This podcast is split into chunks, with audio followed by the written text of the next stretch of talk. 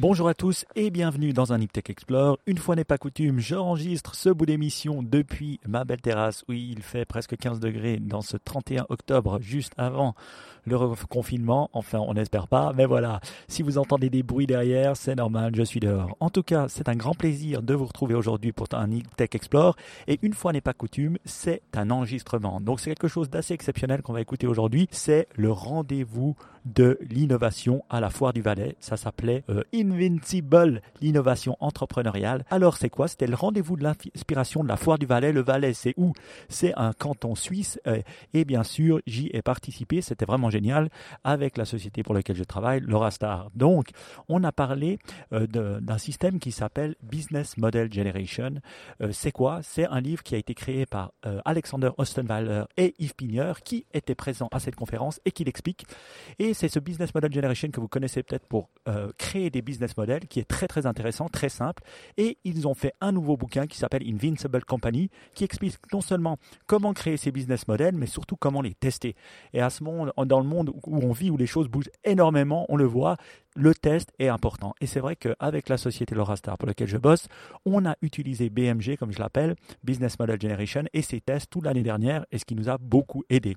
Donc, qu'est-ce qu'on fait dans euh, ce rendez-vous de l'innovation? Il y a d'abord un Yves Pigneur qui est pour la petite information, est mon ancien professeur. Vous allez l'entendre en HEC il y a très longtemps de ça, plus de 20 ans. Et deux, euh, il explique euh, un peu la situation. Deux, ben voilà, vous allez entendre une euh, petite présentation de moi et ma sœur qui parlons de l'Eurastar et comment on a utilisé BMG. Je trouve que c'était intéressant. C'était intéressant pour vous faire partager, en tout cas, cette façon de voir les choses, de tester, d'aller vite et de tester les business models, et aussi, ben voilà, de vous faire comprendre un peu l'entrepreneuriat. Car je vous, je vous rappelle, il y a startup, innovation et inspiration dans les hashtags Tech. Donc j'ai trouvé que c'était une bonne façon d'aller de l'avant et de l'écouter. En tout cas, je vous dis, allez-y, écoutez. Toutes les notes de l'émission sont euh, dans le podcast, donc vous pouvez regarder. Il y aura aussi la vidéo, parce que euh, Yves Pigneur passe des slides, nous aussi d'ailleurs, euh, pendant la présentation. Mais si vous voulez les voir, je mettrai un lien sur la vidéo YouTube directement dans les notes de l'émission. Voilà. Moi, je vous dis à tout bientôt. Bonne écoute. Une présentation, 40-45 minutes, je crois, à peu près. Deux heures, deux heures et demie. Deux heures, deux heures et demie. On mis des nouvelles batteries pour être sûr de tenir, c'est bon. L'entreprise invincible pense que si on avait été au courant du virus quand on a écrit le livre, on aurait peut-être écrit l'entreprise résiliente. Et je vais essayer d'expliquer pourquoi. Avec Alex, vous voyez ici à gauche, en fait, ça fait 20 ans qu'on travaille ensemble. Euh, et on habite dans la même rue, comme quelqu'un vient de nous le rappeler. Euh, donc on arrive à se voir assez régulièrement. Et on est en fait des luthiers. Donc on essaye de mettre au point des outils, des outils visuels. Certains viennent d'être évoqués. Donc le premier qu'on a mis au point, euh, c'était le business model Canva. J'imagine qu'il y a beaucoup de personnes dans la salle qui connaissent. Les flammes. merci. Ah, c'est beau ça. C'est beau, hein Alors, cinq ans plus tard, euh, on s'est rendu compte que la proposition de valeur, qui est l'objet du milieu là-bas dans ce Canva, était un enjeu. Les gens arrivaient à mettre beaucoup de post-it, moins sur les autres. On s'est dit il faut pouvoir les aider. Donc on est venu avec le deuxième outil qui est la proposition de valeur, ou le Canva de proposition de valeur. Mais ces deux outils-là ont été imaginés pour des entrepreneurs. Donc dans ma tête, c'était au début, c'était pour aider les jeunes entrepreneurs sur le campus EPFL UNIL à, Lausanne. Et puis depuis cinq ans, on a vu que les outils étaient adoptés par des entreprises existantes, parfois très grosses, et elles adoptaient ces outils, mais en même temps, elles avaient un peu de peine à innover. Donc on s'est dit, on va faire un livre plutôt pour les entreprises existantes. Et c'est pour ça qu'on est venu avec cette idée d'entreprise invincible. On est venu avec de nouveaux outils. Et c'est ceux que je vais un peu évoquer aujourd'hui. Euh, l'entreprise invincible. Pour nous, trois caractéristiques. C'est un, une entreprise euh, qui se réinvente assez régulièrement. Alors, on a mis régulièrement, disons fréquemment. Deuxièmement, c'est une entreprise qui arrive à faire la compétition avec les autres, pas nécessairement que sur les produits ou la technologie, mais aussi sur des modèles d'affaires. Et enfin, troisièmement, elle peut être à même, de temps en temps, changer un peu son secteur d'activité.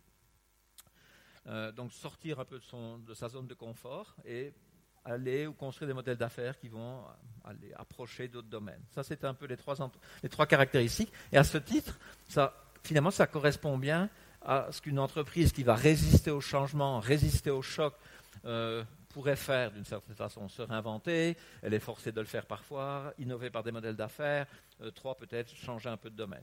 Et si on regarde tout à l'heure, on va avoir euh, Paul Morand qui va nous montrer dans quelle mesure ils sont passés de l'alcool au gel hydroalcoolique. Et puis, deuxièmement, on aura juste après euh, l'Orasta qui va passer d'une certaine façon des fers à repasser vers les purificateurs de vapeur. Donc, on verra et ils vont euh, évoquer un certain nombre de transformations qui ont été faites. On y reviendra.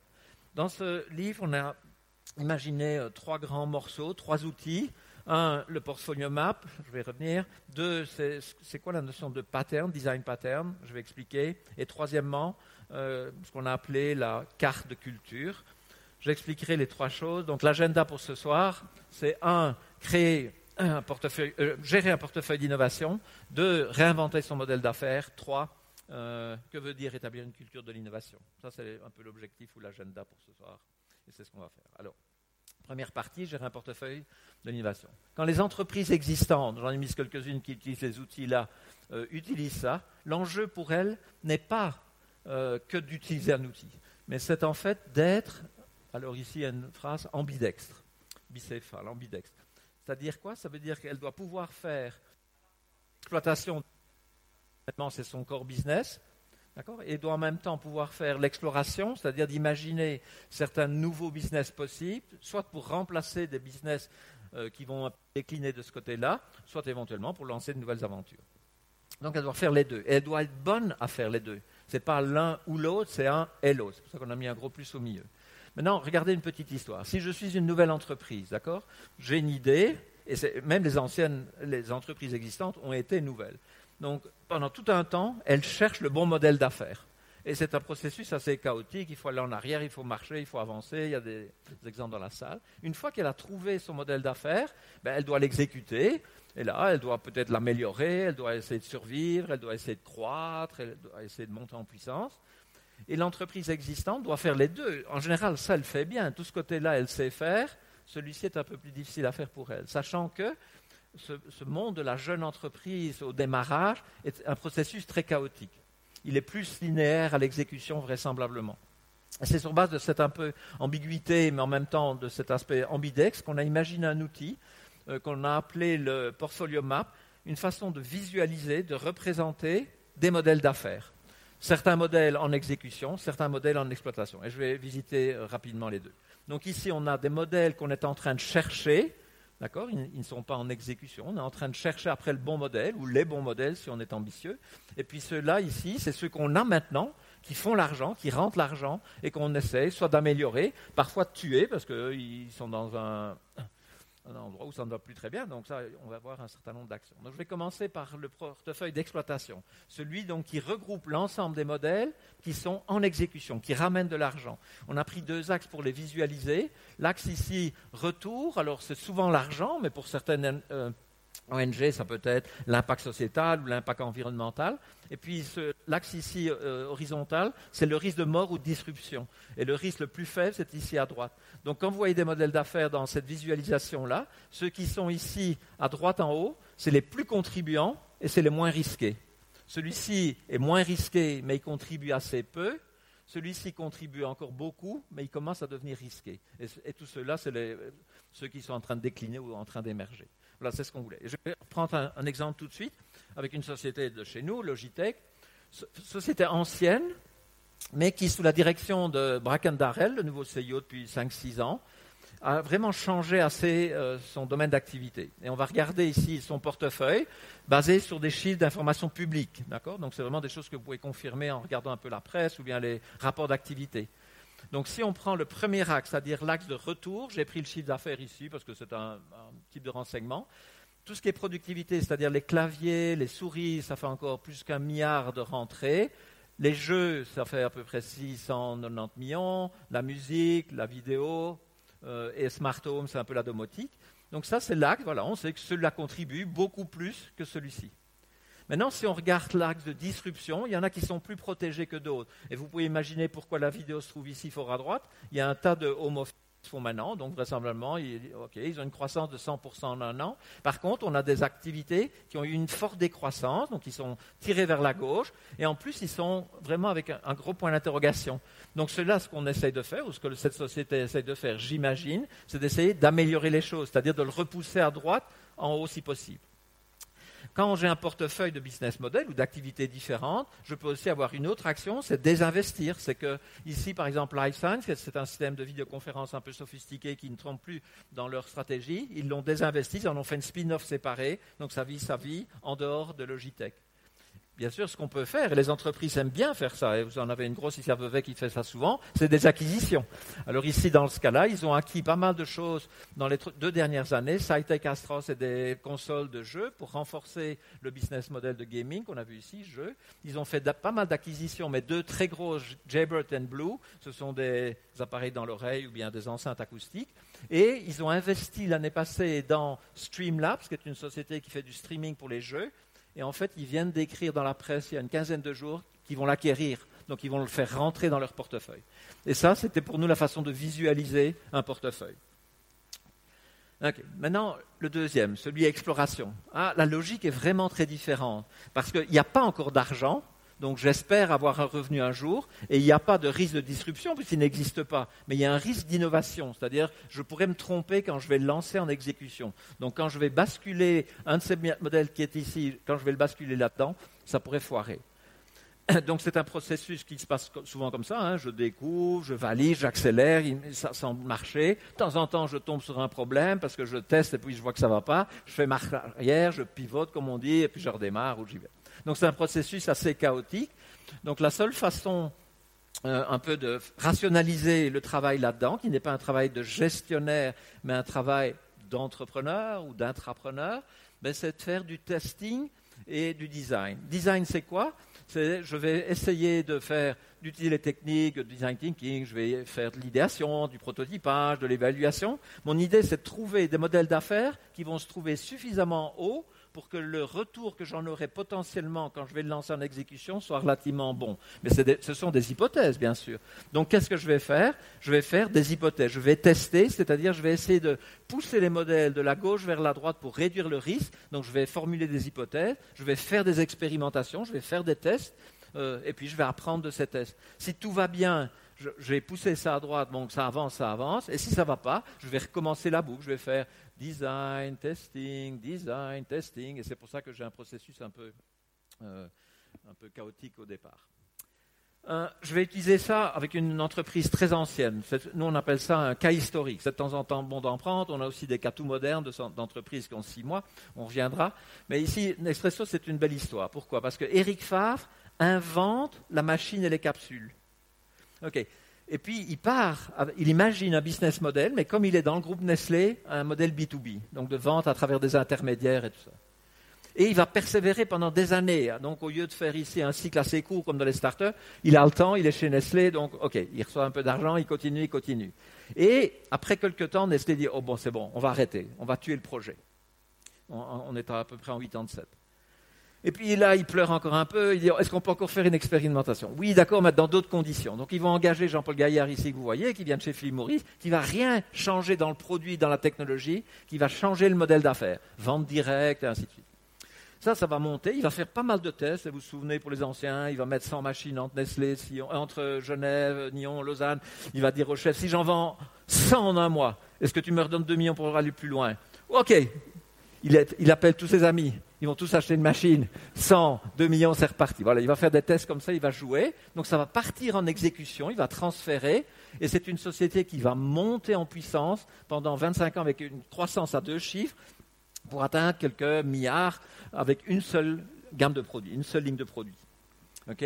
Cinq ans en arrière, il y a cinq ans, pardon, le modèle ne diminue pas, il n'y a pas de baisse de croissance, euh, il n'y a pas de baisse de chiffre d'affaires, il y a une petite croissance, mais par contre, le risque de disruption augmente parce qu'il y a un tas de concurrents qui arrivent et qui font des capsules fake qu'on met dans les machines d'espresso. Donc, qu'est-ce qu'ils vont faire? Ben, Ils vont utiliser la technique d'amélioration. D'accord? Ils vont créer de nouvelles propositions de valeur pour les hôtels-restaurants, ils vont créer une proposition de valeur pour le marché nord-américain, euh, et ils vont faire l'acquisition de la licence Starbucks pour 7-8 milliards, euh, pour en fait permettre d'avoir donc changer leur modèle d'affaires pour avoir des capsules dans les grandes surfaces à côté des concurrents. Et avec ça, ils vont arriver à repousser la pression qu'on a sur ce modèle d'affaires en partie droite. Donc c'est un modèle dans lequel on visualise des choses, comme le rouge ici, c'est les business models de Nestlé, et on visualise des trajectoires ou des progressions. Mais la ligne est fine entre la vision et l'hallucination. Et vous avez vu, ça a failli être un échec majeur. Donc, si on regarde les startups, en fait, des statistiques sur des milliers de financements par le, monde vicié aux États-Unis, 6 investissements sur 10 perdent de l'argent. 3 sur 10 rapportent entre une fois et 20 fois, et seuls 4 sur 1000, donc 1 sur 250, ramènent plus que, euh, plus que 50 fois la mise de départ. Mais on ne peut pas choisir ceux qui vont marcher à l'avance. Alors on dit, OK, ça c'est des startups, il y a un tas de gens qui ne savent pas gérer là-dedans. Donc on va prendre un monde plus sérieux. Et j'ai pris une, entreprise bien établie, euh, Bosch. D'accord? Et là, je vais vous donner quelques chiffres qui sont des chiffres réels. Mais j'ai une question pour vous avant. Donc c'est un, modèle, c'est un programme d'accélération qui a été euh, imaginé et qui est dirigé par Oué, ici que vous voyez. J'ai une question pour vous. C'est que si vous regardez en trois ans, ils ont exploré un certain nombre de modèles d'affaires nouveaux et ils en ont lancé 15 en exécution, soit à l'intérieur d'une business unit existante, soit comme business séparé. On retient ça. Alors ma question, c'est combien faudrait-il ou combien ont-ils lancé de projets pour être capable de faire aboutir 15 là Et vous avez la possibilité de choisir entre ces chiffres-là. 10, ben, ce n'est pas possible parce qu'ils ont 115, donc il en faut au moins 15. Donc celui-là, on, on l'élimine. Vous êtes d'accord? Donc qui pense qu'ils ont lancé 25 projets? A priori, ils doivent faire mieux que les startups. Ils ont des managers, hein, c'est une société de quelques dizaines de milliers de personnes. Donc qui pense qu'ils ont lancé 25 projets à l'exploration pour en lancer à peu près une quinzaine à l'exécution Vous levez la main. Non? Ok. Et juste pour, euh, information, hein, ils investissent 100 000 euros dans les projets d'exploration. Donc ça fait déjà un bel investissement. Hein. Qui pense que c'est 100 Je pense qu'ils dorment là. Ouais, ils ont l'air là. Ils ont mis le masque et puis ils ferment les yeux. non, on met pas le masque sur les yeux, monsieur, dame, ok. 250. Je passe. Ah. Apparemment, vous n'êtes ah. pas. Ah, ah il y avait quand même. Ah, ok, ok. Excusez-moi, excusez-moi. Excusez 250. Et qui pense que c'est 1000 1000, ça fait, imaginez, 1000 fois 100 000 francs. Ça, ça fait vraiment un gros investissement pour aller chercher 15 dont on ne sait pas encore exactement ce qu'ils vont rapporter. Mais là, je vous montre les chiffres, ce sont des chiffres réels sur trois ans. En fait, ils acceptent des corps de 25 personnes chaque trimestre, ou chaque semestre, certaines années. Donc il y a une phase de sélection. Ils en ont accepté 200 dans les trois dernières années. Ils leur donnent trois mois et 120 000 francs pour essayer de pousser le business model à droite, c'est-à-dire de faire des tests et de venir avec une certaine conviction que potentiellement ça peut marcher. Ils ont une deuxième phase après trois mois. Ils n'ont pris que 60 équipes. Donc, il y a 70% d'échecs déjà après la première phase. Là, ils leur redonnent 300 000, à peu près six mois. Et là, ben, vous avez vu, ils ont sélectionné 15 qu'ils ont lancés. Ça, ce sont des chiffres réels. Mais quand vous comparez ça avec les 250, hein, les 4 sur 4 000 dans une start-up, c'est à peu près les mêmes chiffres. C'est de l'ordre de 200 pour les grosses entreprises. Il est certain que pour les start-up, on ne peut pas se permettre de lancer 100 projets. Ça, c'est sûr. Donc vraisemblablement, et donc ici ça fait 7% de succès, donc c'est un funnel à gérer. Euh, donc pour les PME, ben, le chiffre, ça c'est une question, c'est peut-être 3, c'est peut-être 5. Ah ben en tout cas, on aura deux entreprises dans la salle qui vont nous expliquer combien de projets elles ont lancés pour lancer un qui est a priori un succès, ou on l'espère, et puis on aura une deuxième question pour les autres. Donc eux, ça c'était leur business traditionnel alcool, donc maintenant ils vont faire ça, et ben, ils vont nous montrer s'il y a eu d'autres projets envisagés, ou bien si pour un projet, c'est un succès derrière, et s'ils contredisent les chiffres. Je pense qu'ils se réjouissent d'ailleurs de montrer tous les projets qu'ils ont foirés. Là. Voilà, voilà. Et puis, euh, je vais vous demander quelque chose. Est-ce que vous pouvez prendre le petit euh, papier que vous avez devant vous là? Euh, Vous prenez un stylo, ou un crayon dans la main. Je vais vous demander de dessiner quelque chose. Mais ça va aller très vite, ça va prendre 5 secondes. Vous avez tous un stylo là? Vous êtes équipés? Non? Vous n'avez plus de crayon sur vous Vous venez dans une conférence sérieuse sans crayon. Sans crayon. Ça, c'est terrible. Mais si vous avez une tablette, vous sortez la tablette, vous le ferez avec le doigt. Hein. Vous êtes prêts Alors, en 5 secondes, vous allez dessiner. On peut avoir la lumière dans la salle euh, Merci. Vous allez dessiner une petite maison. Attends, on y va. 1, 2, 3, 4, 5, stop. Vous donnez votre dessin, si vous avez dessiné quelque chose, à votre voisin qui en 5 secondes va décorer cette maison. Ajoutez un arbre, des rideaux, n'importe quoi. Prêt? 1, 2, 3, 4, 5. Stop. Maintenant, vous montrez ces dessins aux personnes autour de vous. Je ne les vois pas d'ici, et en plus tout le monde n'a pas dessiné. Mais je suis à peu près convaincu que tous vos dessins, d'accord, vont avoir le même style. C'est-à-dire, ça va être un petit chalet suisse, un triangle un carré. OK? Vous êtes tous avec le triangle carré à peu près? Est-ce qu'il y a un igloo dans la salle? Un building de 25 étages? Une maison plate? Non. Alors, si vous pensez qu'en faisant exactement la même chose que tout le monde, vous allez arriver à innover, ça va peut-être être assez dur.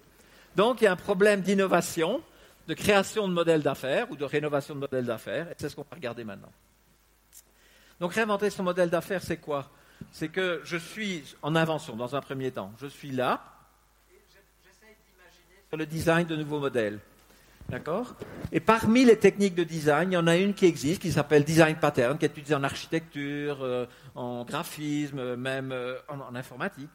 Et nous, on a appelé ça des business model patterns, c'est-à-dire une configuration assez typique qu'on reconnaît dans certains endroits, donc dans certains modèles d'affaires existants, et on se dit, ça peut vous servir comme source d'inspiration. Vous avez votre projet, vous avez votre produit, vous avez votre technologie, ah, peut-être que vous pouvez imaginer des modèles différents.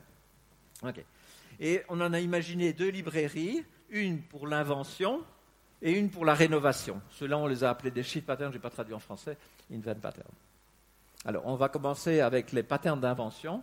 Donc, patterns d'invention, c'est ceux qui sont là pour aider quelqu'un à concevoir un nouveau modèle d'affaires à partir d'un produit qu'il a ou une idée qu'il a. Et donc, ici, on regarde, euh, le pattern, c'est quelques blocs comme ça qui sont liés, et on s'en sert comme une source d'inspiration pour construire son propre modèle d'affaires.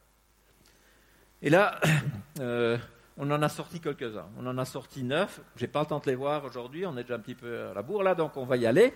Euh, donc j'ai une question pour vous. Qu'est-ce qu'il y a de commun entre Amazon Web Services, qui est du cloud computing, c'est informatique, entre Dyson, qui sont des aspirateurs, et Waze qui aide la mobilité voiture? Qu'est-ce qu'il y a de commun là-dedans? Comme en fait on n'a pas beaucoup d'éclairage, je ne peux pas trop tester, je vais vous donner notre intuition là-dessus.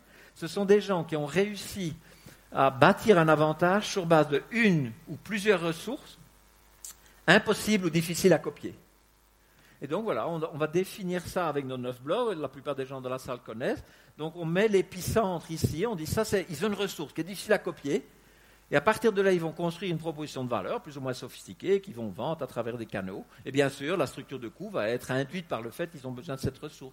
Donc si vous regardez Amazon Web Services, c'est une ressource informatique. Si vous regardez Dyson, c'est des brevets. Ils dépensent six fois plus que tous leurs concurrents sur la création de brevets, la propriété intellectuelle. Six fois plus.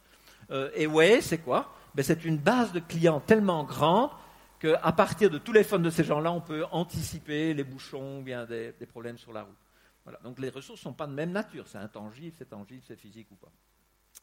Et pour tous ces, patterns, on a une question qu'on a appelée trigger question. Une question est, tu es en train d'imaginer un modèle d'affaires, pense un peu. Est-ce que tu peux trouver une ressource chez toi qui serait tellement difficile à copier que ça devient un pilier de ton modèle d'affaires? C'est oui, c'est non.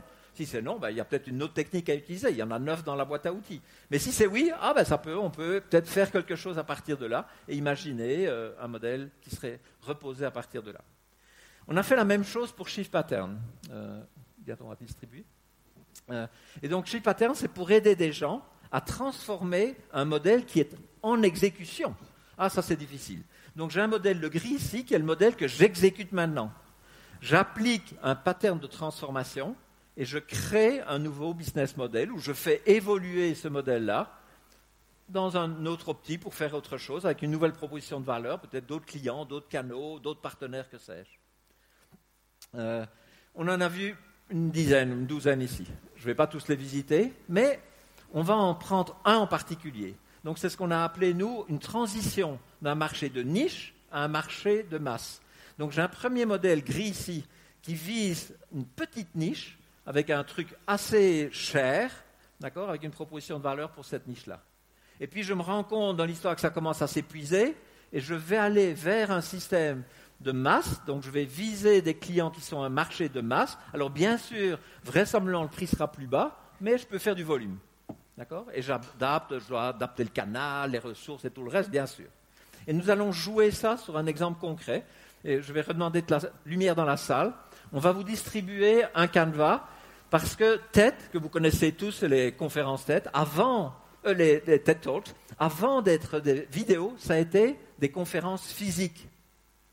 Donc c'était quoi? C'est un modèle, et ici vous reconnaissez notre ami Bruno Giussani, hein, qui vit ici à Lausanne, qui était un ancien journaliste à l'Hebdo, et qui est maintenant directeur de TED, et qui était un, un de ses curateurs de ces grandes conférences. Euh, et c'est quoi le modèle? C'est les conférences physiques, hein, c'est comme vous ici, c'est pour ça que j'ai pris cet exemple, en disant ça c'est bientôt TED.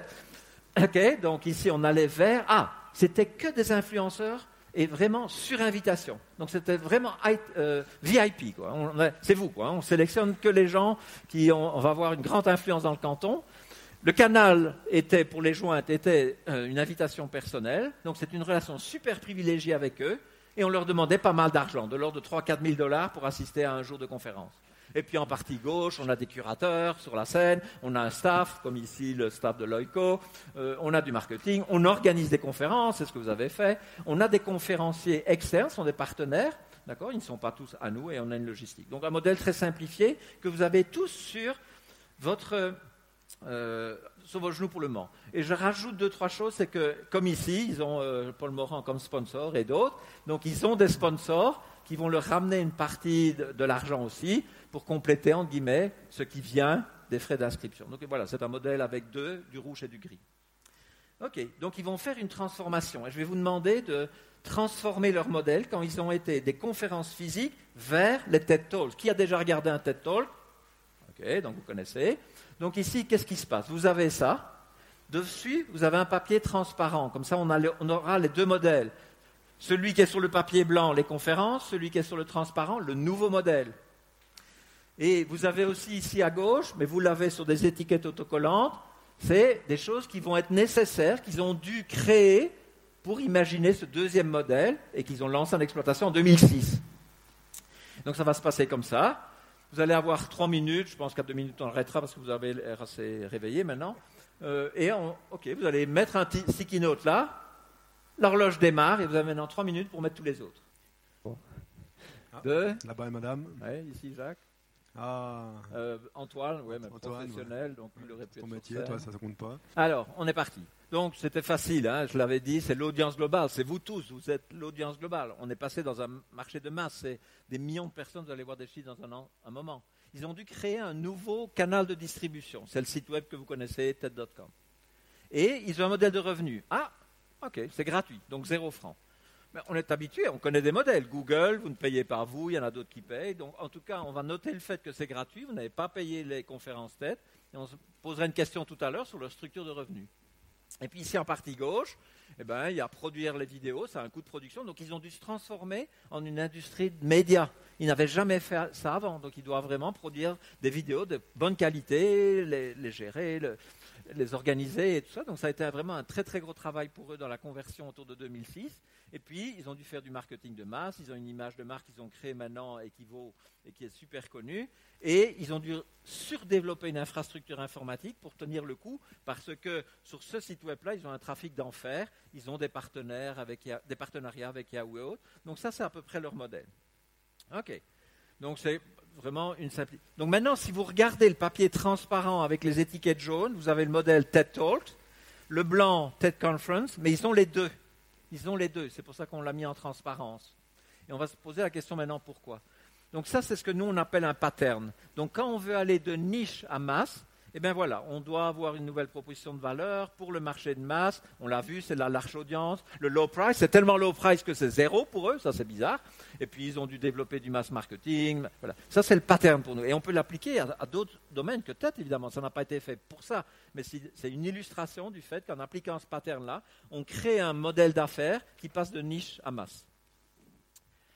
Donc ici, voilà, on est passé de niche à masse donc maintenant, la question, c'est mais pourquoi cette audience.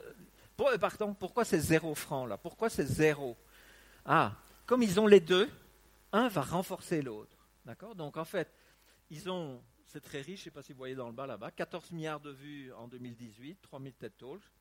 Donc ça veut dire quoi? Ils ont une audience ici colossale. C'est une ressource maintenant qu'ils ont. C'est tous les gens qui viennent regarder les TED Talks. Et cette audience a augmenté. Elle est énorme donc qu'est-ce que ça a permis de faire au lieu de demander 3-4 000 là, on va leur demander beaucoup plus d'argent à ceux qui vont quand même aller aux conférences à Vancouver ou ailleurs. D'accord Donc ces gens-là, regardez maintenant, vont payer au minimum 10 000, 25 000 pour aller une fois et 250 000 s'ils s'engagent à y aller cinq fois. Un prix de fou. Donc maintenant, ils arrivent à générer à peu près 60-70 millions pour garantir la production des vidéos et vous les rendre accessibles gratuitement à tous. D'accord Donc avec le modèle de masse, ils ont renforcé celui de niche d'une certaine façon en faisant augmenter la valeur, le brand de l'un pour en profiter sur l'autre. Voilà, ça c'est un peu la logique de cette construction. Et tout à l'heure, dans un monde un peu plus petit que tête, mais super connu dans le canton ou dans les cantons ici autour, il y aura euh, Laura Star en deuxième euh, partie, après Morand, qui vont montrer comment on passe là, et qui seront vraiment une assez belle illustration du fait qu'une technologie va être au service d'autre chose. Ils l'expliqueront, on verra euh, ça tout à l'heure. Et le dernier aspect, et ça on s'en est rendu compte depuis assez longtemps, s'il y a bien de difficultés dans l'entreprise, c'est euh, de créer cette culture de l'innovation, cette culture qui évite d'avoir que des petites maisons en face de soi. D'accord? Et de venir avec autre chose. Alors, ici, une, une, statistique assez récente qui montre qu'à 60%, la culture est un enjeu dans cette logique de l'innovation pour les grosses compagnies. Je crois que c'est vrai en partie pour les petites aussi. Pourquoi? Pourquoi c'est compliqué? Parce que souvent dans une entreprise, on croit que on a une bonne idée, on exécute le plan, on contrôle les résultats, on prédit le futur sur base du passé et on y va. Et tout ça fait beaucoup de sens à l'exécution. C'est certain que s'il faut, on a déjà 10 entrepôts, il faut en créer un 11e, on sait faire. C'est un plan, c'est une gestion de projet, c'est évident. Mais de ce côté-là, ça marche beaucoup moins bien. On l'a vu, c'est les essais, les erreurs, les retours en arrière. Il faut jeter certains projets, il faut attendre, il faut tester. Donc ça, c'est un monde dans lequel on est assez loin de ce monde de gestion de projet. Et on est venu avec un outil qu'on avait développé avec euh, Dave Gray. En fait, c'est quelqu'un qui travaille sur la culture et qui vient en 2013, 12 ou 13 nous dire Yves, Alex, vous savez faire des outils, est-ce que vous pouvez m'aider à mettre au point un petit outil pour faire le design d'une culture? Ok, alors on réfléchit un peu et on vient avec quelque chose de beaucoup plus simple que le business model Canva. On vient avec quelque chose, dis-nous ce que tu attends de ton innovation, qu'est-ce que tu veux comme résultat Dis-nous quels sont les comportements que tu aimerais bien voir dans ton entreprise, d'être plus ou moins innovant, plus ou moins d'accepter plus ou moins l'erreur, et montre-moi qu'est-ce qui va bloquer cette culture ou ces comportements ou la faciliter. Mais quand il dit qu'on cultive une culture comme un jardin, pas qu'une voiture, c'est la chose suivante. Dans un jardin, vous ne pouvez pas dire je fais des fleurs. Non, non. Vous mettez des semences, vous mettez de l'eau, vous mettez des engrais, et après un mois, deux mois ou trois semaines, vous avez des choses qui poussent, et si tout va bien, vous avez des belles fleurs. Eh bien, c'est exactement la même chose pour une culture d'entreprise. Vous ne pouvez pas décider, on va adopter ce comportement, ou décider, on aura ce résultat, on fait une croissance de 10%.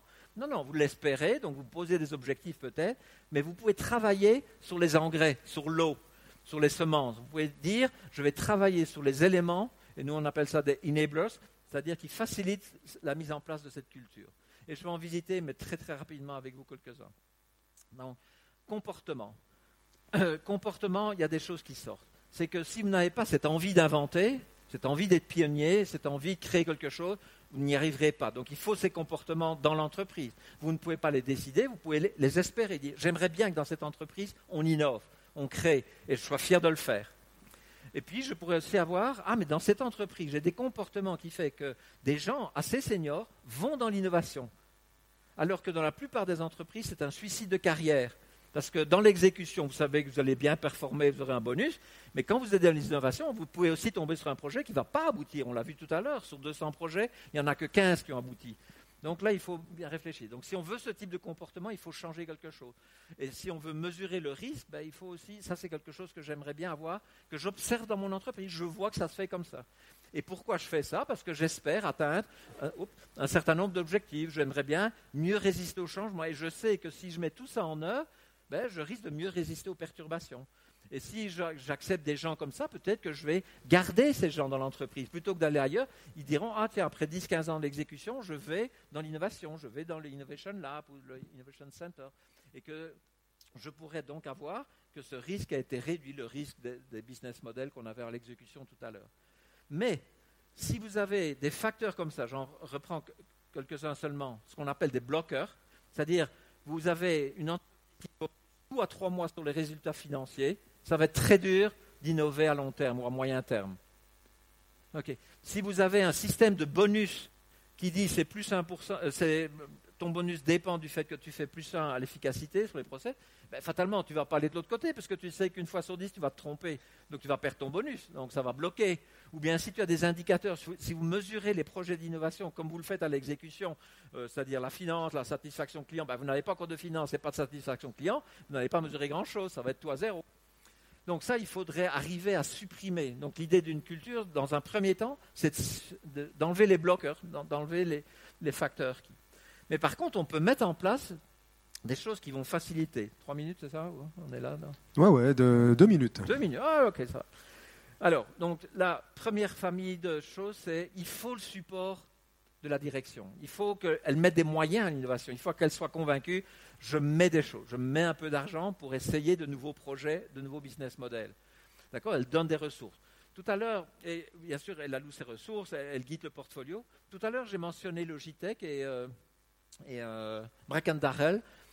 Et dans cette société-là, euh, dans une interview qu'il a donnée, une vidéo que je n'ai pas passée, je n'étais pas trop sûr du son tout à l'heure, c'est 75% des ressources qu'il va dégager sur l'existant, d'accord, sur le business qui tourne maintenant, il va le consacrer à l'innovation. C'est énorme.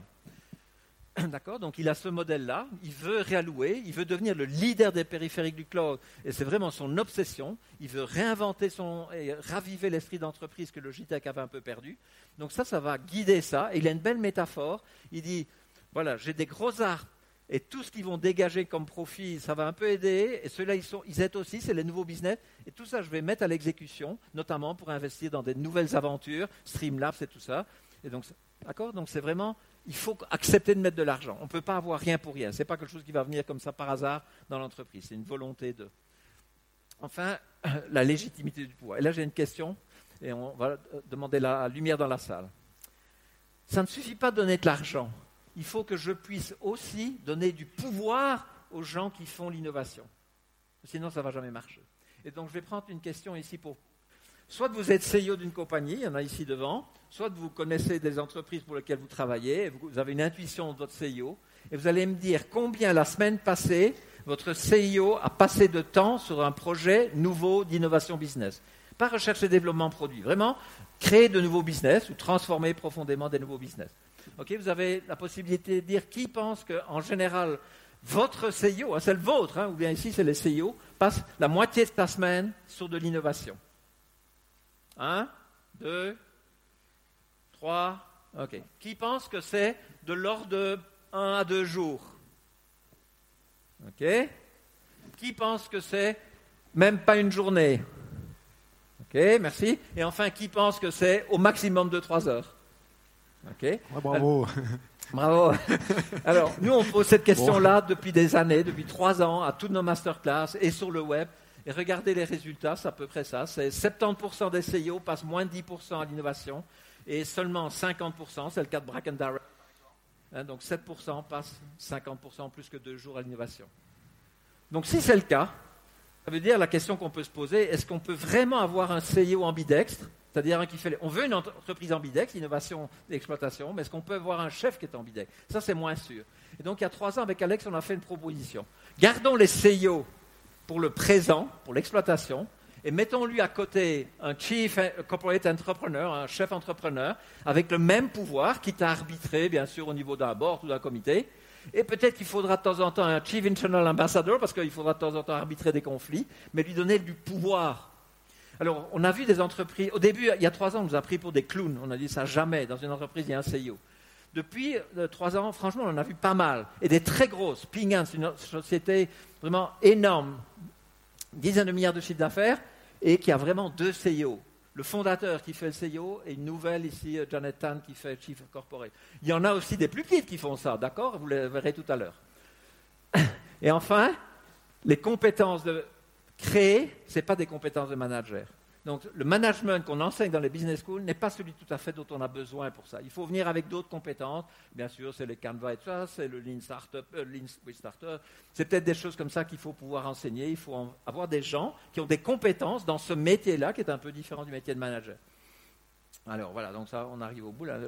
À partir de là, ce qu'on a fait, c'est on a défini ce qu'on appelle un Innovation Culture Readiness Assessment pour dire où vous en êtes vous Et si vous photographiez, donc la question c'est, si vous photographiez ça avec votre téléphone, vous arrivez directement sur le site et vous pouvez descendre le, le canevas. Donc téléphone, ça marche bien, on l'a essayé plus. Allez, on attaque la, la- la dernière partie, évidemment, avec nos amis de Laura Star. On appuie très fort, s'il vous plaît.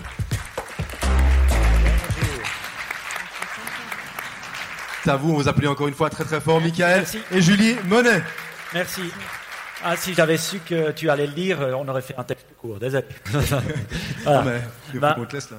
Oui, euh, vous avez entendu, ben, on est très content d'être là, de vous présenter un peu ce qu'on fait euh, chez Laura Star et puis comment ça s'allie avec ce modèle d'affaires. Une chose est intéressante, vous avez entendu, j'ai fait HEC, c'est là où j'ai appris à connaître euh, euh, très cher Yves Pigneur, qui quand nous a dit Ah, ben vous voulez parler, on peut pas dire non à Yves. Alors je vous dis, moi j'étais en HEC de 96 à 2003, et puis euh, euh, il était déjà là, il c'était un professeur. L'assistant de Yves était Alexandre Ostendehalder, avec qui euh, ils, ils ont écrit le livre. Donc je lui dis encore merci, je m'en rappelle.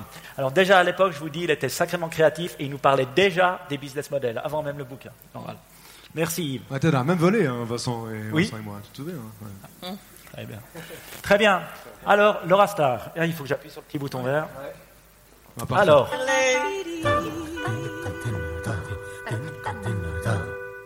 Frigo. Soda. Basket. Peu de marques sont entrées dans le langage courant. Eh bien, en Suisse, on dit Laura Star quand on parle de repassage. Dans les années 70, Jean Monnet se lance dans la création de bijoux avec Laura Biagiotti. C'est alors qu'il rencontre l'inventeur d'un fer à repasser avec générateur de vapeur. C'est une révélation. En 1988, les fers prennent le nom de Laura Star et en 1986, un système de repassage inspiré des pressings professionnels arrive dans les foyers suisses. Ma femme de ménage, c'est Nadia. Bah, le repassage, c'est pas vraiment son truc. La mienne, elle s'appelle Laura. Elle ne pèse que 11 kilos et elle reste dans le placard. Aujourd'hui, on repasse deux fois plus vite sans se plier en quatre. Un vrai savoir-faire. Messieurs, vous n'avez plus d'excuses pour ne pas repasser vos chemises. très bien, merci. Est-ce que quelqu'un a reconnu la voix? Non? Qui? C'est qui? Marie-Thérèse. Non. Valérie, Valérie Paco. Valérie, Valérie Paco, Paco, bravo, joli, couleur ouais. 3, voilà, c'est très bien. Alors, bah, Laura Star, c'est une entreprise familiale euh, qui a été cofondée par notre père Jean Monnet, euh, qui existe depuis 40 ans. Et ce qu'on aime à dire, et parce qu'avec les chiffres qu'on a depuis euh, ces 40 ans où on travaille en Suisse, on aime à dire qu'un quart des ménages en Suisse euh, ont une Laura Star. Donc, ce qu'on a appris avec le business model, c'est à tester nos hypothèses. Donc, on va essayer. Alors, qui possède une Laura Star dans la salle? Ouh, un peu plus que 25%. Un peu plus Ouais, Yves, tu dis 25 et 50. Ok, Ouais, je dirais 25, 40, je dirais. Donc euh, on est plus ou moins dans l'hypothèse, on vient de tester une hypothèse, on est content. Alors c'est vrai qu'aujourd'hui, les produits Laurastar, ben, vous l'avez vu dans la vidéo, donc on va dire 100% de notre business euh, jusqu'à très peu, c'était les systèmes de repassage tout en un, euh, inspirés des professionnels, et les plus petites centrales vapeur, avec des prix très premium par rapport au marché, euh, entre euh, 300 francs et 2200 francs. J'appuie sur celui-là Voilà. Et puis notre modèle euh, d'affaires, il est quand même assez traditionnel, on va dire. Donc on a trois clients principaux qui sont les clients finaux, les revendeurs et les distributeurs. Notre euh, proposition de valeur, comme Yves nous, euh, il nous a expliqué avant, c'est des solutions de repassage pour embellir euh, vos vêtements. On vend dans le retail, des manors, des fousses, dans les foires. hein. Ça fait 25 ans qu'on vend euh, et qu'on a deux stands à la foire du Valais. C'est la première année où ben, on est speaker, mais euh, on n'a pas de stand, bien évidemment, donc gros changement aussi. On vend en direct sur nos plateformes e-commerce et on a également un service client. Et notre ressource clé que vous voyez là à gauche, c'est bien sûr notre marque. hein. Notre marque Laura Star qui a une forte notoriété en Suisse depuis 40 ans. Euh, et puis aussi à l'international selon les marchés, mais c'est surtout la technologie de notre vapeur DMS. DMS, qu'est-ce que c'est? C'est un mot, c'est Dry Microfine Steam. C'est ce savoir-faire de 40 ans que possède Laura Star de faire une vapeur sèche qui a des bénéfices jusqu'à aujourd'hui très très pointus pour euh, préserver la beauté des vêtements et puis bien sûr repasser. Bien sûr, on vend des produits, des accessoires et des services et puis on a les coûts, on va dire, d'une entreprise traditionnelle. Mais c'est vrai que ça fait plusieurs années qu'on voit le marché du repassage qui est en train de, euh, décroître. Et pourquoi? Parce qu'il y a toute une nouvelle population qui ne repasse pas. Les jeunes aujourd'hui, ils défroissent un peu, voire ils achètent des vêtements qui n'ont aucun pli. Donc on voyait euh, qu'on avait du mal à déjà maintenir notre chiffre d'affaires, hors la croissance internationale dans des nouveaux pays, et que c'était un marché difficile. Donc on avait une forte question qu'on a commencé à se poser déjà il y a plusieurs années. Qu'est-ce qu'on peut faire en tant que Laura Star pour euh, grandir et puis avoir d'autres sources de croissance que notre business euh, de base? Donc, ce qu'on a fait, c'est qu'on a commencé euh, ben, à regarder, à tester, à chercher des solutions, tout ça. Et c'est surtout, euh, ça fait quand même plusieurs années qu'on a cette philosophie d'aller chercher des nouvelles idées, tout ça. Mais c'est surtout en 2019 qu'on a décidé de vraiment amener ça au sein de l'entreprise, de tester des nouvelles idées. On a pris un coach qui est d'ailleurs dans la salle, euh, Jacques. Salut, Jacques. Merci Jacques. Et euh, on a commencé à, vraiment appliquer au sein de l'entreprise, petit à petit, hein, puisqu'on est de loin encore pas des experts, tout ce que Yves nous a appris en termes de business model. Alors, on va vous parler un peu des tests qu'on a fait. Souvenez-vous, les tests, ils, étaient, ils ont été faits en septembre 2019. Donc, on s'est dit, on a des produits, euh, qu'est-ce qu'on pourrait faire? Ben, On s'est dit, on n'est pas encore beaucoup dans les hôtels, donc on pourrait louer aux hôtels. Donc, voilà, on s'est dit, on peut louer nos produits dans des chambres d'hôtel. Voilà, on, on vendrait à des hôtels, et puis on s'imaginait les louer, donc avec nos petits générateurs vapeur 9 francs par mois, puis nos systèmes 39 francs par mois. Alors, ce qu'on a fait, euh, qu'on apprend, c'est qu'on apprend à tester. Donc, on a été dans les hôtels et puis on leur a parlé, tout simplement. Alors, ce qu'on a entendu, euh, ce qu'on a entendu des hôtels, c'est que premièrement, ils n'aiment pas trop la location. Ils louent seulement les choses comme les draps de lit et les choses comme ça. Sinon, ils n'aiment pas trop ça. Deuxième, ils n'aiment pas beaucoup investir euh, dans leur chambre. Alors maintenant, c'est encore plus vrai au niveau du Covid, mais déjà, ils, n'aiment pas offrir des solutions premium pour le repassage. Pourquoi? Parce qu'ils ont le pressing, et ça, c'est quand même, ça leur rapporte de l'argent chaque fois qu'on ramène ses habits dans la chambre d'hôtel au pressing. Et donc, ils pas très friands de ça. Donc, premier, on s'est remarqué, location, hôtel, bof. Deuxième, on s'est dit, ouais, bah, alors la location, si dans les hôtels ça marche pas, on va faire la location aux particuliers. Alors, on s'est amusé euh, à faire, une, euh, à faire un- une page Facebook, comme ça, et à faire des tests en faisant des ads pour savoir est-ce que les consommateurs sont prêts à louer. Alors, qu'est-ce qu'on a appris? Oui, mais au fait, le consommateur, il comprend pas vraiment ce que c'est la location. D'ailleurs, moi non plus. On la confond avec un leasing, on la confond avec du financement. Finalement, la location, c'est quoi? C'est payer en plusieurs fois, et puis à la fin, on peut ou pas acheter le produit. Donc on s'est dit, bof, bof, euh, ce qu'il faut faire, c'est juste avoir des moyens de financement euh, sur notre site web, et puis euh, pas continuer la location pour les particuliers. Deuxième fail. Alors on s'est dit, on pivote. Et alors là, ça, c'était un test qu'on a fait pendant le Covid. Alors c'était, on dit toujours, ne tombez pas amoureux de vos idées, hein, tombez amoureux de vos clients. Et là, moi, j'adorais cette idée. Je l'avais depuis trois ans dans la tête, et puis voilà, arrive le Covid, cool, on va la tester. C'était quoi? C'était de dire, alors on a une grosse base de données en Europe, avec plein de clients, euh, qui sont des clients Lorastar, et on dit, bah, on a des clients, donc on va leur vendre autre chose. Qu'est-ce qu'on peut leur vendre? Ben, On s'est dit, on va leur vendre des purificateurs d'air. On connaissait très bien la marque Blue Air, et puis on s'est dit, ben, on va vendre ça, et on va tester ça avec nos clients. Euh, euh, en, leur vendant ça, ben voilà, il y a aussi, ça, ça, ça enlève les virus et les choses comme ça, il y a une côté purification, donc les gens devraient comprendre.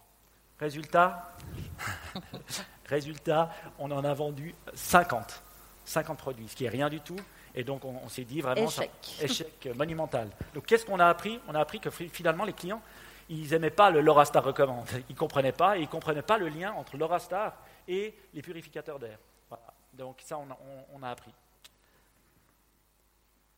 Donc, euh, on est revenu euh, à la base, mais ça, c'était avant le Covid. hein.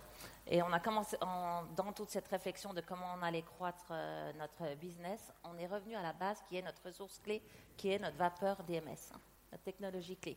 Et puis, depuis, quand je suis arrivée chez Lorastar, il y avait quelqu'un qui, était là depuis tout le début, environ 30 ans, qui me disait toujours, tu sais, Julie, dans les maternités suisses, ils recommandent aux parents de repasser les vêtements des nouveau-nés avec l'Orastar, parce que la vapeur, elle a des propriétés euh, euh, assainissantes, des propriétés au niveau de la santé, pour enlever les microbes, les, bactéries, tout ça.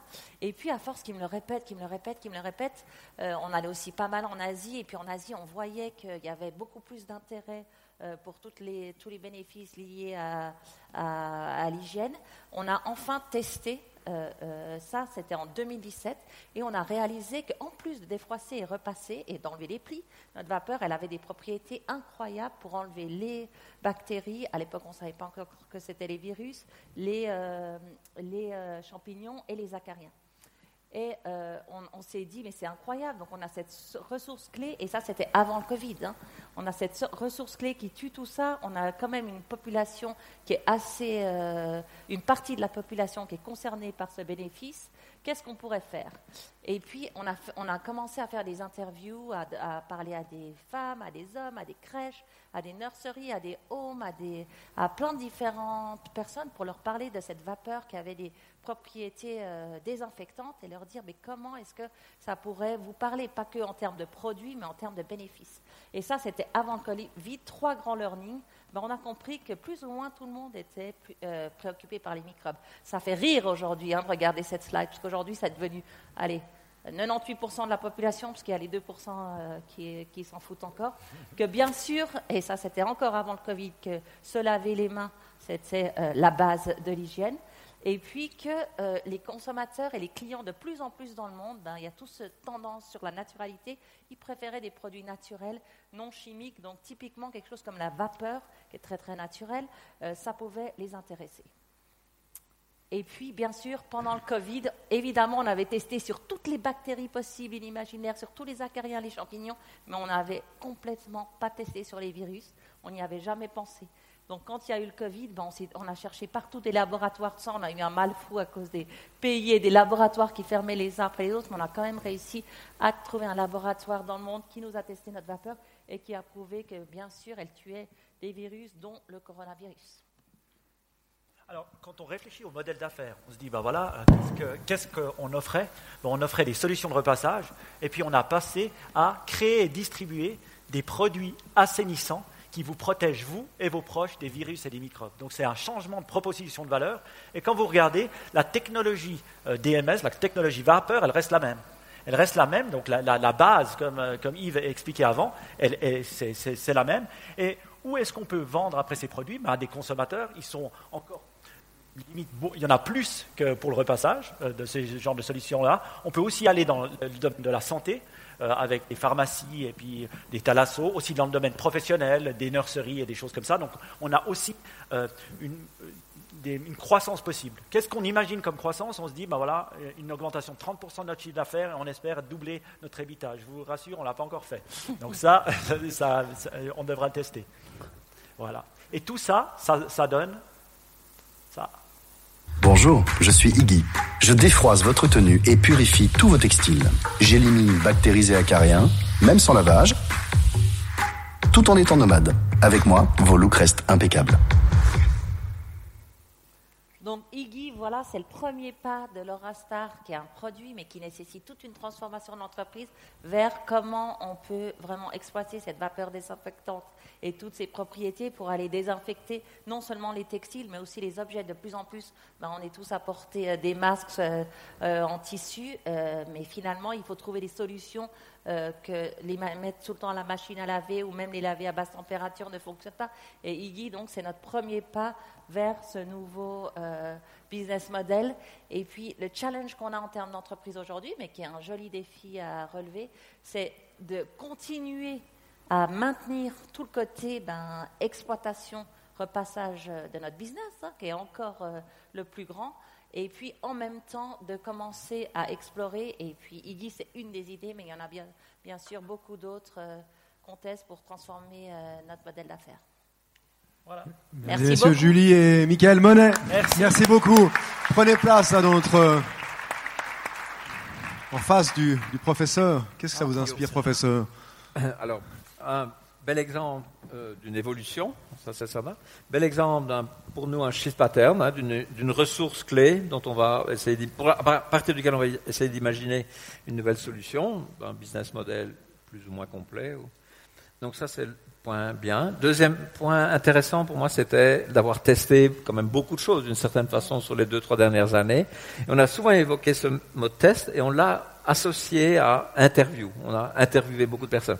Est-ce que, quels sont, dites un peu plus sur le type de test que vous faites, soit pour rejeter hôtel ou particulier ou base de données clients, euh, ou bien maintenant dans ce cas-ci, mais quelle, famille de tests, vous, moi, quelle technique de test vous utilisez au-delà de la simple interview? Parce que souvent dans l'interview, on dit ce que le client dit et ce qu'il fait, ça peut être deux choses différentes. Alors ça, c'était des grandes questions. Ben, Jacques qui est dans la salle, euh, on avait des grands débats parce que je crois que le plus dur dans ça, c'est de tester. Parce qu'on n'a pas l'habitude de tester. On a l'habitude de, ben voilà, de faire des, des, énormes tests, mais des petits tests, on croit toujours que c'est pas possible. Donc, on a dû vraiment se forcer. Et puis, quand on faisait ces, ces, ces workshops BMG, de se dire comment on testait. Alors, on devait parler aux gens. Aussi, on ne devait pas leur insuffler les réponses, donc on devait vraiment les écouter, plus euh, euh, sans leur donner les réponses. Et puis aussi, on a fait plusieurs petits tests qui étaient voilà, des tests de publicité sur Facebook pour comprendre, qui étaient vraiment des tests concrets sans avoir une, euh, énorme, un produit à vendre derrière. C'était juste un concept. Mais au moins, on pouvait mesurer les clics et puis euh, plein de data derrière. Et puis l'exemple Blue Air des purificateurs d'air, mais là, on a vraiment fait un test. Alors, est-ce qu'on aurait dû le faire comme ça en grandeur nature, en live sur notre site internet et envoyer des newsletters à toute notre base de données? D'accord. Et donc, le test que vous avez utilisé préalablement, hôtel particulier, base de données, ça c'était plutôt interview. Mmh. Pour celui-ci, vous avez fait un test aussi de faisabilité et de vente d'un produit qui était déjà constitué. Mais vous avez, oui, oui. si j'ai bien compris, oui.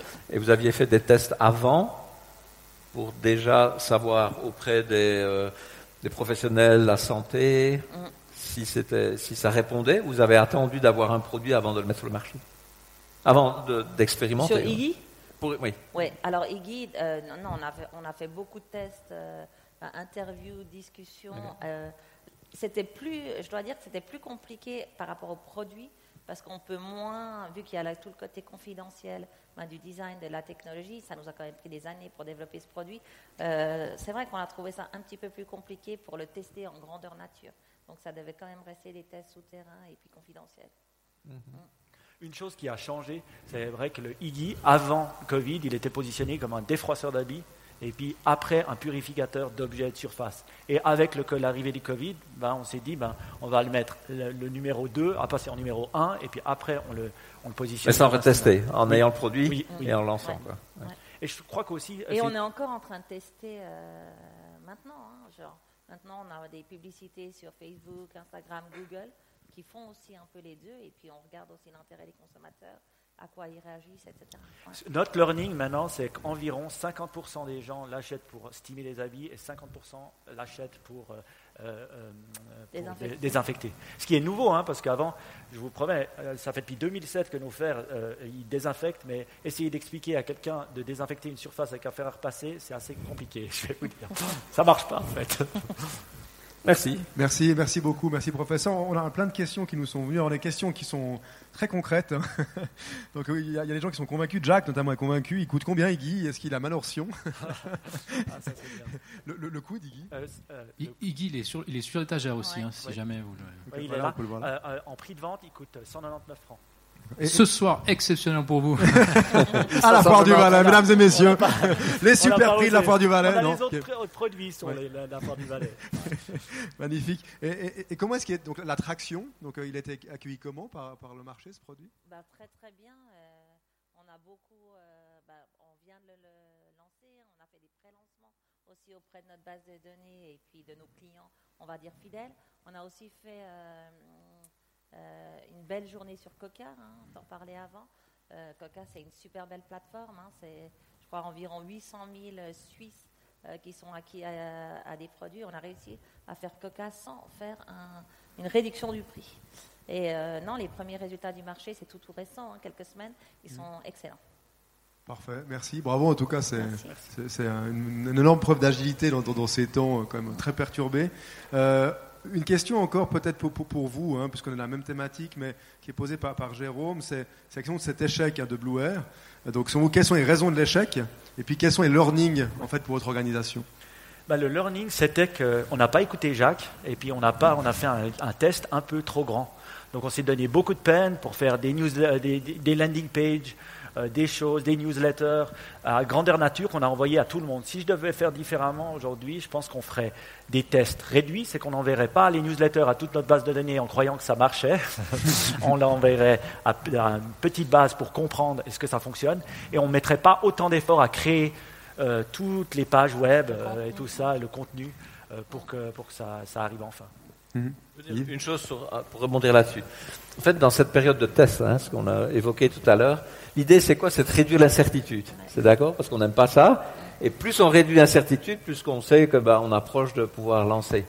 Et au début, ça vaut vraiment la peine de dépenser très peu d'argent, de faire des petits tests qui ne coûtent presque rien, et au fur et à mesure que ça descend, cette incertitude, c'est de pouvoir mettre plus d'argent et dire là, on fait des grosses actions. Euh. et je pense que c'est vraiment une bonne leçon de dire qu'au début, ça ne sert à rien de faire des gros tests. C'est tellement dans le vague, on est tellement loin d'avoir réduit cette incertitude qu'on risque de dépenser un petit peu pour, euh, pour rien. oui, c'est vrai. Et c'est aussi au niveau de la culture d'entreprise. Hein. Nous, on a mis maintenant dans nos six principes de ADN. Euh, alors, ils ne sont pas encore traduits en français, mais c'est euh, tester et apprendre et accepter l'échec. Mm. Et accepter l'échec, ça veut dire que chaque personne dans la boîte a le droit de. et n'a pas non, non, seulement le droit, mais a le devoir de tester et, de, et d'avoir des échecs, parce qu'on sait qu'il faut avoir des échecs et tester des choses pour arriver à la une ou deux idées. Euh, qui nous permettra une croissance. Ce qui est, ce qui est marrant dans le mindset en général des gens d'exploitation, hein, pour ça qu'on dit qu'effectivement il faut, il faut deux équipes distinctes pour ça. Il y a, une question, Yves, avant que tu, peut-être tu rebondisses. Mais... C'est deux équipes, ça peut être une même équipe, comme euh, ça a été évoqué ici. Simplement que on peut accepter l'échec pour l'innovation. Accepter l'échec dans l'exécution, il ne faut pas le faire trop souvent, parce qu'il y a aussi des échecs qui coûtent cher aux sociétés. Donc c'est là que vraisemblablement on a deux familles un peu d'accepter l'échec. C'est l'échec dans le petit pour savoir que il y a des choses qu'on n'aurait pas dû faire parce qu'on sait comment faire, et puis il y a des échecs mm. qui ne sont pas des échecs, en fait, c'est des apprentissages. C'est comme ça d'ailleurs qu'on appelle un, entrepreneur qui échoue dans la Silicon Valley, on dit c'est un entrepreneur expérimenté, parce qu'il ne fera pas deux fois la même bêtise. Et puis, et puis du coup, c'est qui le CEO euh, opérationnel et puis euh, l'entrepreneur, enfin le, chief Alors nous, on ne se repartit pas vraiment les choses comme ça, mais on, est, on a pris chacun des responsabilités de département, et puis euh, l'innovation, on l'a fait les deux le fait dans différents domaines. Ben, moi, je gère pas mal l'innovation produit, le marketing digital, et puis Michael, euh, les nouveaux canaux de vente. Euh. donc, euh, le fait aussi d'être co-CEO, ben, ça nous permet également de dédier plus de temps à, l'innovation. On va revenir sur cette question de structure, parce qu'elle a été posée aussi, puis elle est intéressante, la, structure, puis il y a avec les PME aussi, hein, parce qu'on a, on a, plein de PME dans la salle et, sur la scène. mais il y avait une question pour toi, Fabrice. Euh, de, Marine qui pose la question de, cette fameuse solution hydroalcoolique euh, que tu, voulais continuer à pousser, à développer. Euh, est-ce que la dérogation légale pour type de produit est limitée dans le temps? Alors oui, elle est limitée dans le temps. On avait le droit de produire des solutions hydroalcooliques jusqu'au 31 août. Et tout ce qui était produit avant le 31 août peut être vendu jusqu'au mois de février 2021. Donc là, on est dans des discussions avec l'OFSP justement pour obtenir cette autorisation à long terme. Intéressant.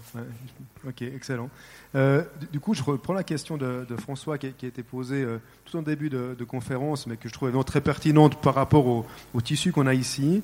Euh, on voit beaucoup d'exemples d'entreprises, donc dans ta présentation, hein, Yves, hein, qui ont des marges confortables pour lancer ce type d'initiative. Alors tu disais, voilà, c'est un, projet, on, met 10 000 francs, et puis il y a, y a 1000 projets, ça, fait, ça fait 10 millions, etc.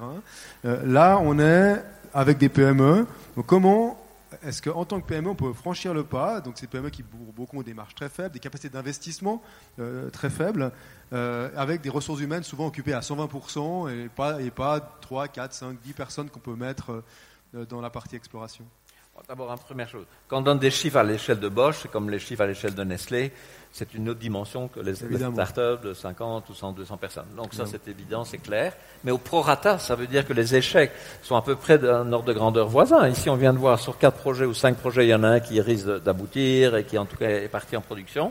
Et on a vu qu'il y a eu quand même quatre échecs mais des échecs sur des expérimentations. Donc voilà, alors j'ignore combien ils ont dépensé là-dessus, mais c'est à l'échelle de la PME. Donc pour moi, tout est proportionnel. Euh, c'est pas parce que si on reste dans le présent, et c'était un peu le sens de ma question tout à l'heure avec les CIO qui s'occupent du présent. Le présent prend toujours le pas sur le, futur. C'est évident. Il y a une crise, il faut la résoudre. Donc si euh, à un certain moment on ne prend pas conscience que soit parce qu'il y a une crise, soit parce qu'il y a un changement, soit parce que c'est dans mes gènes de dire de temps en temps il faut explorer parce que je sais qu'il y a des business qui peuvent décroître. Euh, c'est une volonté de le faire. Donc c'est une volonté d'y mettre un peu et donc, euh, autant on met des moyens, bien sûr, pour l'exécution, ça c'est évident, et ceux-là on ne les discute pas, autant il faut pouvoir, dans certains cas, faire des choix et dire, OK, je vais consacrer une petite partie de mon temps. Regardez, même dans ces entreprises à taille petite ou moyenne, ont fait de la recherche et développement. On consacre 1, 5, 7% de leur chiffre pour faire ça. Ils savent que les produits doivent, être, doivent évoluer. Donc on fait ça. Moi, ce qui me chagrine parfois, c'est qu'on ne passe pas un peu plus de temps, donc de moyens, à aussi faire de la prospective business, de, faire un peu de l'exploration business, parce qu'on a vu, les produits ne vont pas sauver les entreprises, pas toujours en tout cas. Ils, ils c'est pas un ou l'autre, c'est un et l'autre.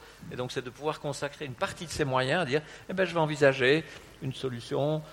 Et l'idéal, c'est de le faire quand il n'y a pas la crise. Ici, on a vu deux exemples. Un peu avant la crise, ça démarre et puis on active pendant la crise. Et là, on a vu que c'était un déclenchement fort pendant la crise parce qu'on prend une opportunité, j'imagine. Euh, mais c'est aussi l'expérience de faire. Sans expérience de l'innovation, c'est difficile de faire de l'innovation quand la crise est là. Regardez, Kodak disparaît à peu près en quelques temps, alors que c'était le numéro un du marché. Euh, vous avez tous, enfin les gens qui étaient dans les entreprises ont tous eu un BlackBerry et il a disparu en un an. Euh, Nokia, vous avez tous eu un téléphone dans la poche Nokia, et puis bah, ils ont soit disparu, soit été rachetés par Microsoft. Donc ça peut aller très vite, même pour des acteurs numéro un gros, donc a fortiori pour une, petite entreprise, une moyenne entreprise, quand elle a la crise en face d'elle, si elle n'a pas été habituée à de temps en temps euh, réagir, bah, c'est plus difficile. Et on a vu dans, les deux cas, la culture joue un, rôle quand même assez important. Avoir, aller chercher les idées où elles sont, faire travailler les gens en synergie, euh, donner des responsabilités aux gens pour faire que, mais il faut avoir cette volonté de le faire. C'est pour ça que tout à l'heure j'ai commencé dans la culture, il y a aussi le, support, le soutien, la vision de ta direction. Elle joue aussi.